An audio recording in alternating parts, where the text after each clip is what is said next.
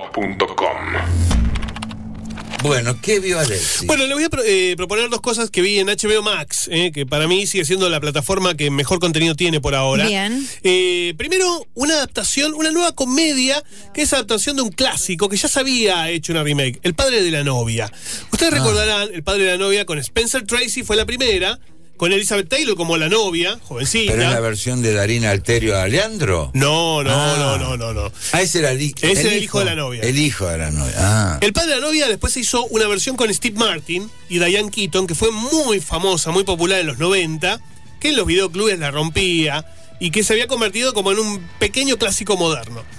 Pasaron varios años, la película de hecho está un poco perdida porque no se volvió a pasar en televisión y dijeron, "Va, hagamos una remake, hagamos una versión nueva con una familia latina. Entonces los protagonistas son el papá de la novia, Andy García, Hermoso. Ah, la mamá de la novia, Gloria Estefan, Mira. la novia, Adria Arjona, la hija de eh, Ricardo Arjona, que ¿Sabes que no sabía que. la que- está rompiendo, la rompe en Hollywood, se rompe. Qué linda Qué es. bárbaro. Hermosa y muy talentosa, ¿eh? Muy talentosa. ¿Qué opina Ricardo de Pues yo a mí me gusta que esté facturando. Este, cómo facturando? Bueno.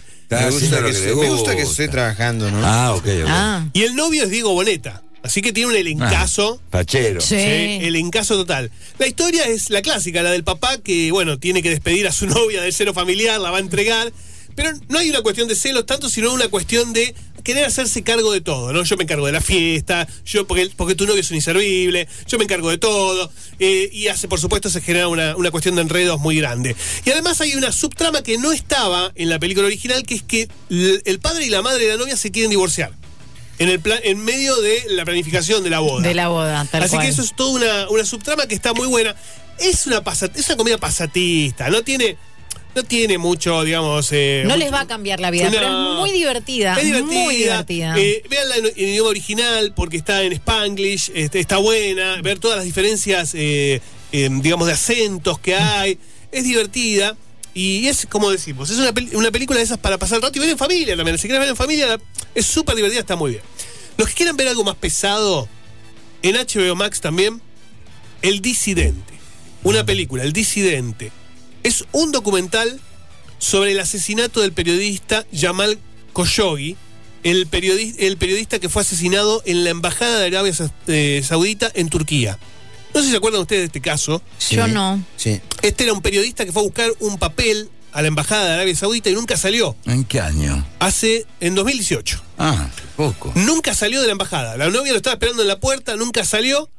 Y después, la, la- digamos, la policía de Turquía se dio cuenta que había llegado un comando de Arabia Saudita, lo habían secuestrado y asesinado dentro de la embajada y lo habían descuartizado. Ay, Claro, Dios. Sí, sí, me acuerdo. Bueno, es una historia tremenda, tremenda. Y en este documental están todos los detalles de lo que pasó. Y hablan todos los involucrados. Es buenísimo, ¿eh? es bueno. Y A los que les gusten los documentales de crímenes reales, Sí, sí. políticos. Está muy bien explicado por qué Estados Unidos no condenó esta situación también. Ok. ¿Por qué la administración no condenó esta situación habiendo tantas pruebas? Eh, la verdad que es, que es genial, es genial, se los recomiendo. Se llama El Disidente y también está en HBO Max. Así que dos películas muy distintas para ver en la plataforma este, y las dos muy buenas. fmrockandpop.com Conectate